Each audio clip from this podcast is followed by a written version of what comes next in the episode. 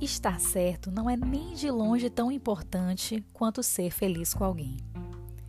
Olá pessoal, aqui quem fala é Thay Radish e hoje nós iniciaremos o nosso Minuto Gentil com um trecho do livro As Coisas que Você Só Vê Quando Desacelera.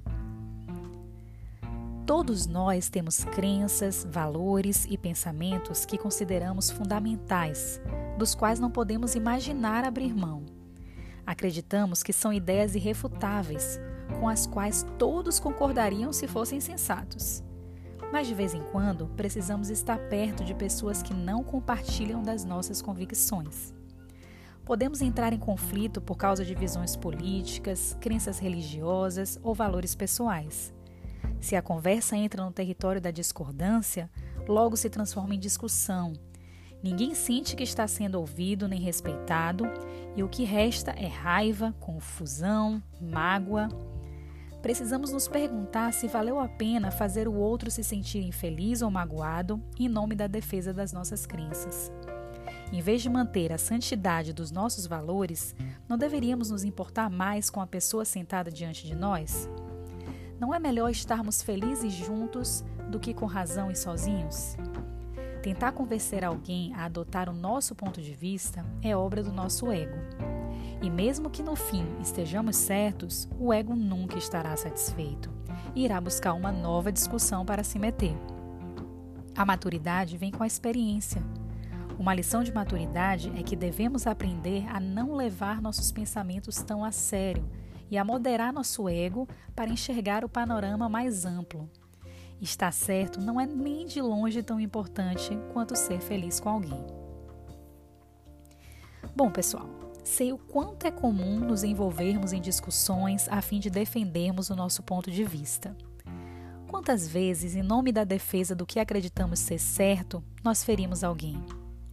Em meio à recente crise política, econômica e de saúde, quantas pessoas não cortaram relações com entes queridos, com amigos de décadas, Quantas vezes a opinião de uma pessoa contrária à nossa não foi suficiente para que a categorizássemos como um carrasco? E nesses momentos, nós simplesmente esquecemos tudo de bom que a outra pessoa um dia representou para a gente.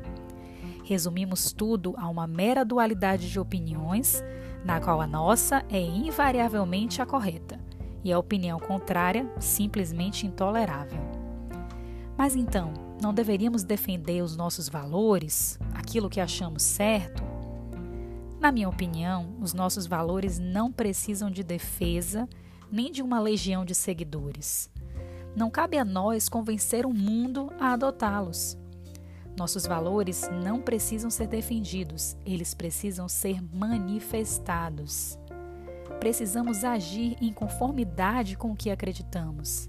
Precisamos ser e agir segundo a nossa essência. A transformação virá a partir do nosso exemplo. E quanto ao outro, que discorda das nossas opiniões, dos nossos valores, ele, assim como nós, é um ser complexo, imperfeito, com inúmeros defeitos, mas também com inúmeras qualidades. E ele merece sim ser ouvido com atenção e ser respeitado. Estamos em evolução constante e sempre haverá muito o que aprender. O que achamos ser correto agora pode mudar ao longo do tempo, e aquela mesma pessoa que discordamos em um determinado aspecto pode ter muita coisa para nos ensinar em outros aspectos. Pode ter amor de sobra para nos dar, para nos contagiar. Pode ter aquele sorriso capaz de nos alegrar. Respeitar a opinião do outro não significa que concordamos com ela. Só significa que reconhecemos a importância do outro em nossa vida e escolhemos ser felizes. Vamos escolher diariamente ser felizes? Compartilha com a gente lá no Instagram, arroba Minuto Gentil, e faça parte dessa linda corrente de amor. Um beijo grande e espero vocês no próximo episódio.